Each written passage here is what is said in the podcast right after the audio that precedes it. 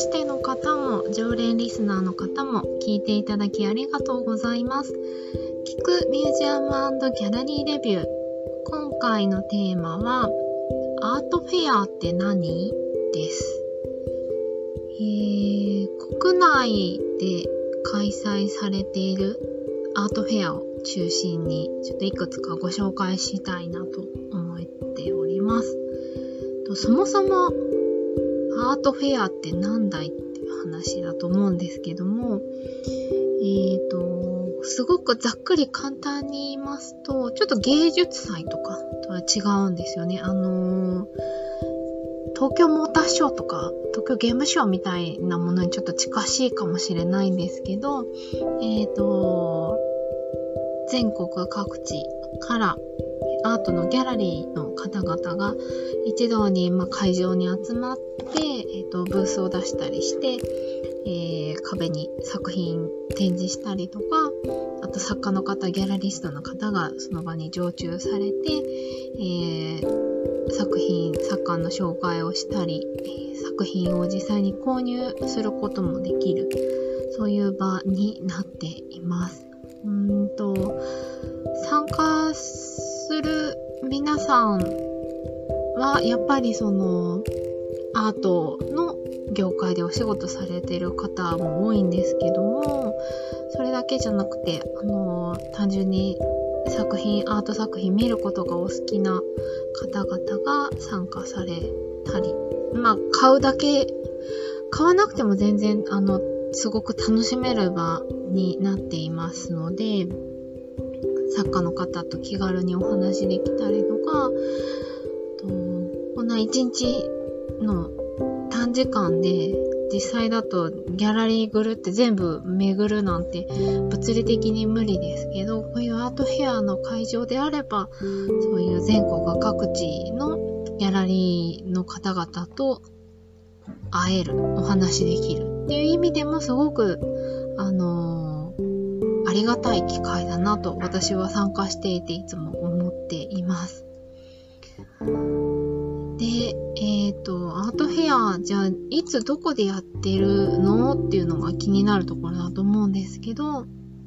えー、日本国内で多分一番大きいになるのかな？うん、いう名前もよく知られていて、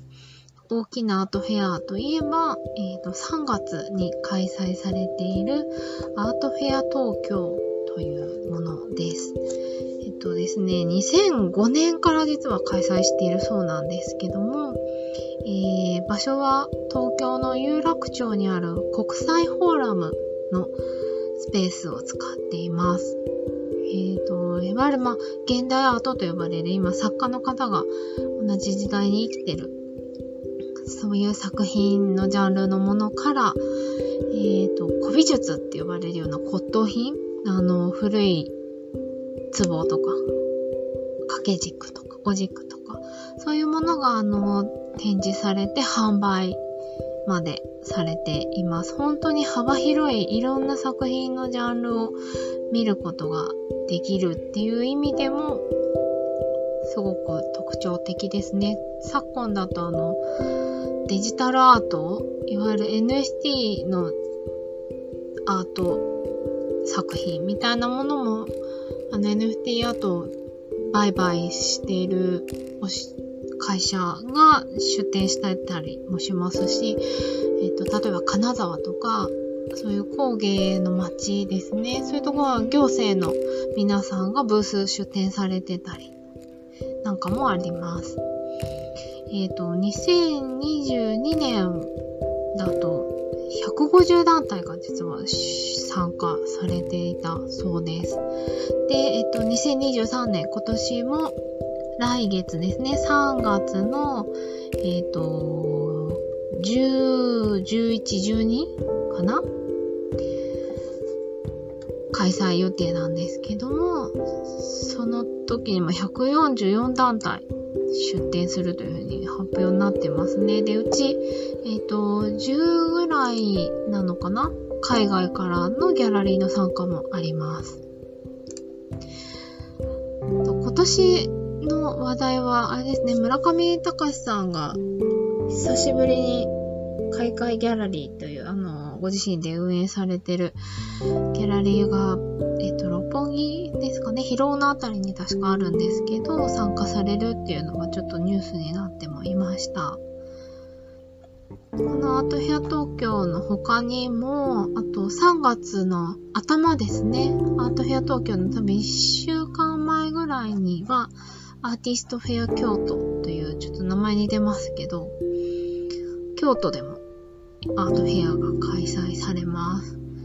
アーティストフェア東京都は、えっ、ー、と、その名前の通り、あのー、ギャラリーが中心というよりも、えっ、ー、と、美術作家、アーティストの作家の皆さんが企画して、えー、誰出展するのかとか、いろいろ作品選びだったりっていうのも関わっている。ちょっとそのギャラリーが参加してっていうよりも、よりアーティストの皆さん、作家の皆さんが、うんと、前に立つというのかな？作品と一緒に、まあ、アーティストたちの活動もより、あの、クローズアップされて紹介されているアートフェアです。と、アーティストフェア京都は、本当に京都の街中にある施設を活用して、えー、開催されます。アートフェア東京はその国際フォーラムっていう場所一箇所だけ、まあ、広いですけど、そこで行うんですが、アーティストフェア京都は、例えば、えっと、あのー、三条、烏丸池とか、えっ、と、エースホテル、新風館があるあたりですね。あそこのエリアにある京都文化博物館っていうところだったり、うんと、そこはちょっと離れてますけど、うんと、京都新聞のビルだったりとか、あとは、えっ、ー、と、確かお寺さんの施設ですかね。小生園っていうあの施設を使ったり。去年だと確か清水寺にも大きなインスタレーション展示があったんじゃないのかなと思うんですけど、合わせてまあ連動して京都市内各所いろいろな場所でいろいろな作家の方がイベントをやったりとか、あとオープンアトリエのツアーが予定されてたりとか、いろんな取り組みが行われます。アーティストフェア京都は、えっと、日付で言うと3月4日の土曜日と5日の日曜日がまあ割とメインの日程になるのかな。えっ、と、その後1週間、12日の日曜日まで開催されている予定です。割と大きなものっていうとその2つがまず名前に上がりやすいんですけど、あと、えっ、ー、と、この音声、2月10日に配信始めているんですけども、まさに、えっ、と、今、行われている最中なのが、大阪・関西国際芸術祭。これ芸術祭って名前になってますけど、うんと、まあ、アートフェアにも当たるのかな？えっ、ー、と、都内だと小山富夫さんのギャラリーとか、いろいろなギャラリーが、えっ、ー、と、ブース出してたりとか、えっ、ー、と、ちょっともう少し広い視点で、まあ、芸術祭とアートフェアの間みたいな感じなんでしょうか。イベントいろんなことやったりとか、あとは、レストランで、その食とアートをテーマにちょっとメニュー作ったりとか、本当に幅広くアートを、うん、作品見るだけじゃなかったり、買うだけじゃなく、うんと、街全体とともに楽しむ、食べる、頼ん、食べて楽しむみたいな、面白い切り口で、まあ大阪らしい感じでしょうかね。そんなアートフェアも今行われていますね。えっ、ー、と、あとは、あと、名古屋、名古屋でも実は、えっ、ー、と、ホテルのワンフロアを使って、えー、そこメイン会場みたいな感じにして、えっ、ー、と、ホテル型アートフェアと呼ばれてたりするんですけど、2011年から、えっ、ー、と、アート名古屋っていうのを開催していらっしゃいます。で、えっ、ー、とね、今年は、うんと、名古屋観光ホテルっていう、ちょっと、うんと、老舗ですね、本当に。きっと、私、残念ながらまだ行ったことないんですけど、きっとすごく、あのー、ラグジュアリーで豪華な、それでいてちょっと今だと、うーん、懐かしいというか、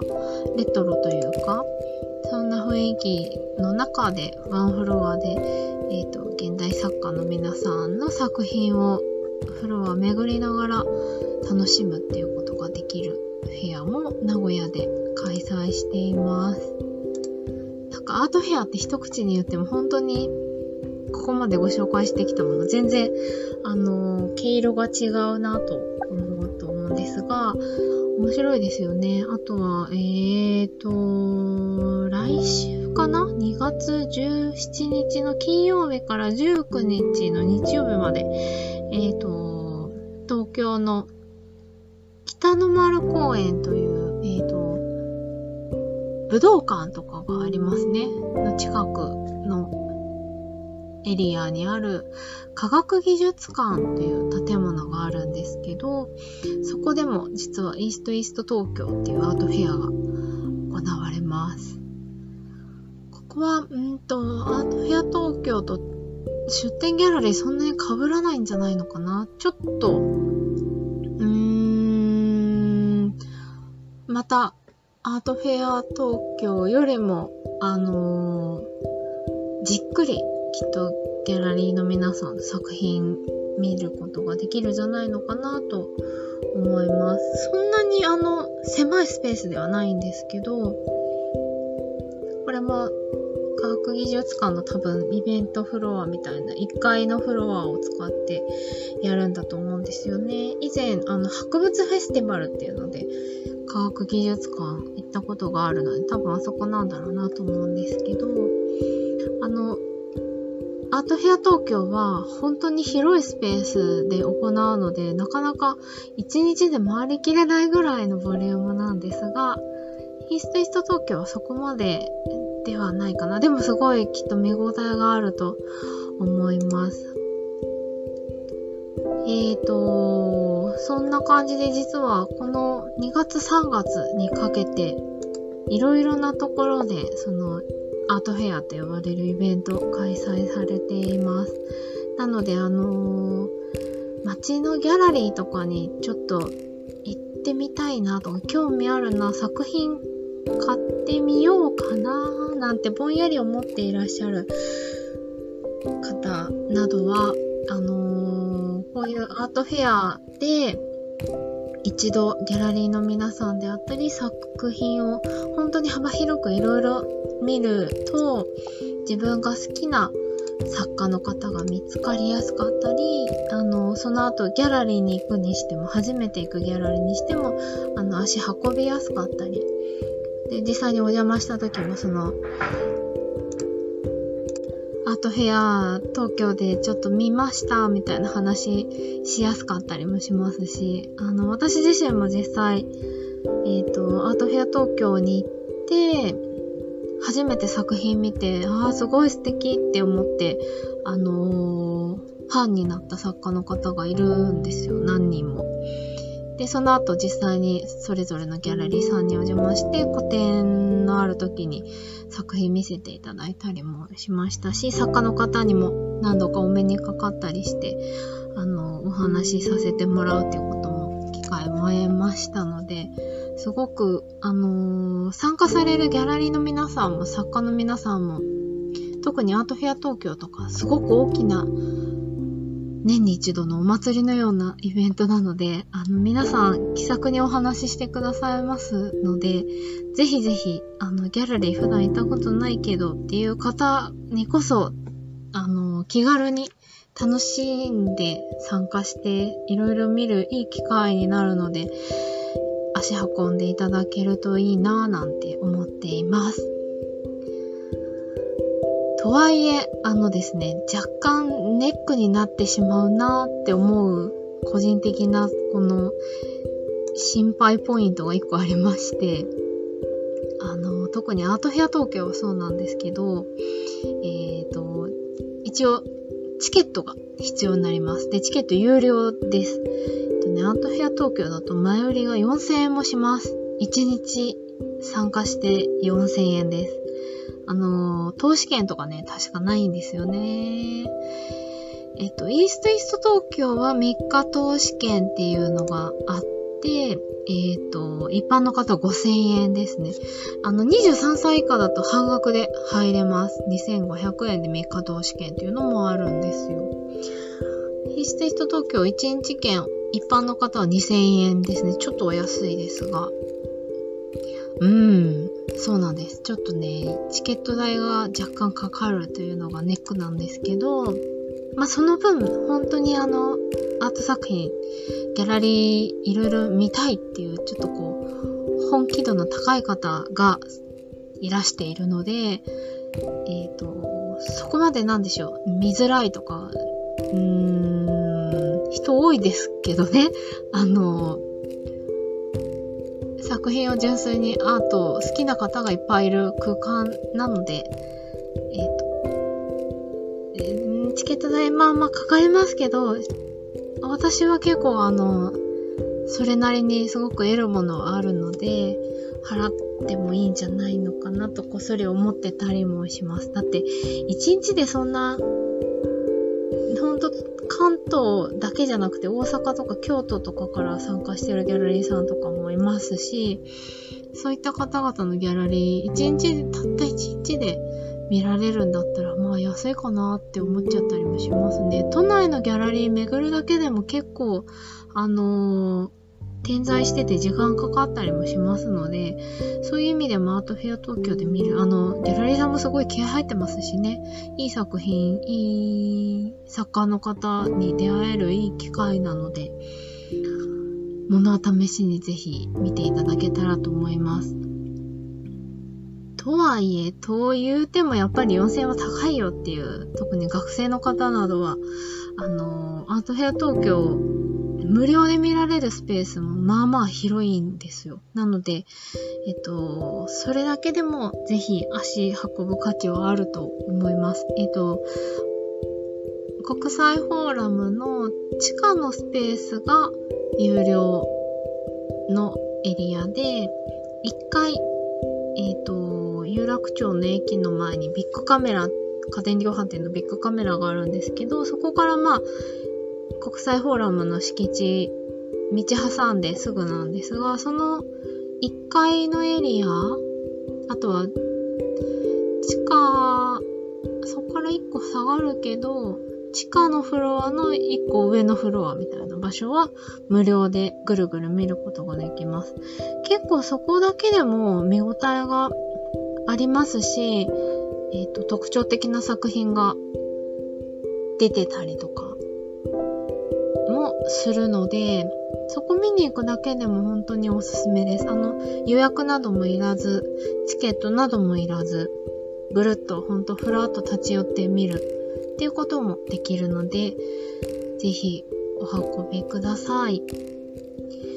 でアーティストフェア京都の方も一応チケット代がえっ、ー、と、施設の中入る場合は必要になってくるんですが、それぞれで確か建物ごとにちょっとお値段かかるんですよね。京都文化博物館とかだと一般の方が1000円、大学生の方は500円で高校生か無料だったりしますし、小1000円も2000円一般の方かかりますね。ここでもあのー、確か庭園になってて、くるりとお散歩するだけでも楽しいと思います。あの、東本願寺さんの施設の一つなんですよ。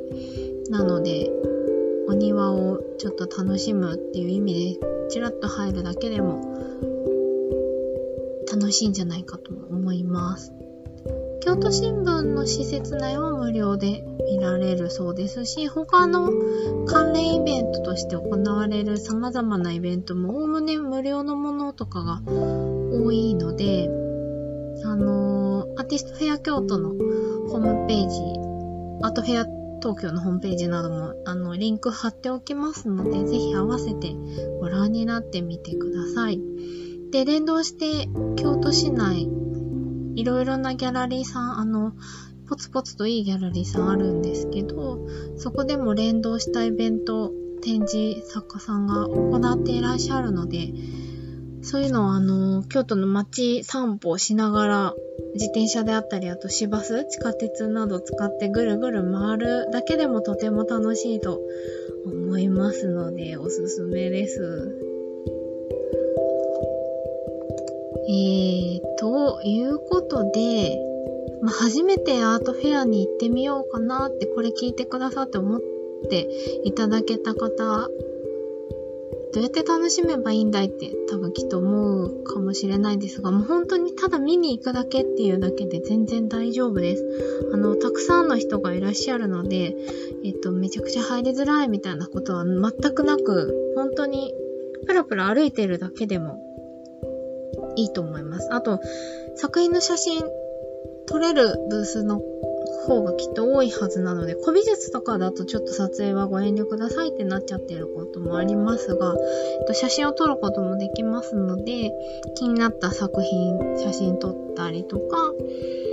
会場内ぐるぐる歩いてるだけでも、あのー、こういう作家がいるんだ、こういう作品があるんだ、こういうギャラリーがあるんだっていう風に、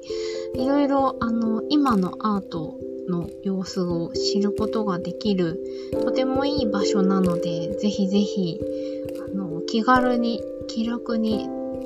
見に行っていただけたらいいなと思います。ということで、えーと、この聞くミュージアムギャラリーレビューは、えー、普段、えーと、アートやカルチャーのジャンルを中心に、えーと取材であったりインタビューさせていただいたりして、え、ー、と、文章を書いております。あとは、えっと、展覧会見に行くのもすごく好きなんですけど、そういった、えっと、ミュージアムなどにまつわる、展覧会などにまつわる文章やコラムなどを書いているので、ミュージアムコラムニストと名乗ってたりもするんですが、えっと、そういったお仕事をフリーランスでしている私、ナオミが、えっと、ちょっと、好きすぎていろいろ見に行っているので、文章に書いてお伝えするのが間に合ってないことをちょっとこうやってお話ししてご紹介している音声コンテンツです。基本的にいつも修正、修正じゃないや、えっと、編集なし、取って出しで出しておりますので、その時気になったこととか、あと、今回のアートフェアのようにイベント近しいものなどをご紹介しています。あと、ちょっと前だと例えば美術作家とかアーティストの方ってどんな人なんだろうみたいな話、あの、インタビューのお仕事させていただいてる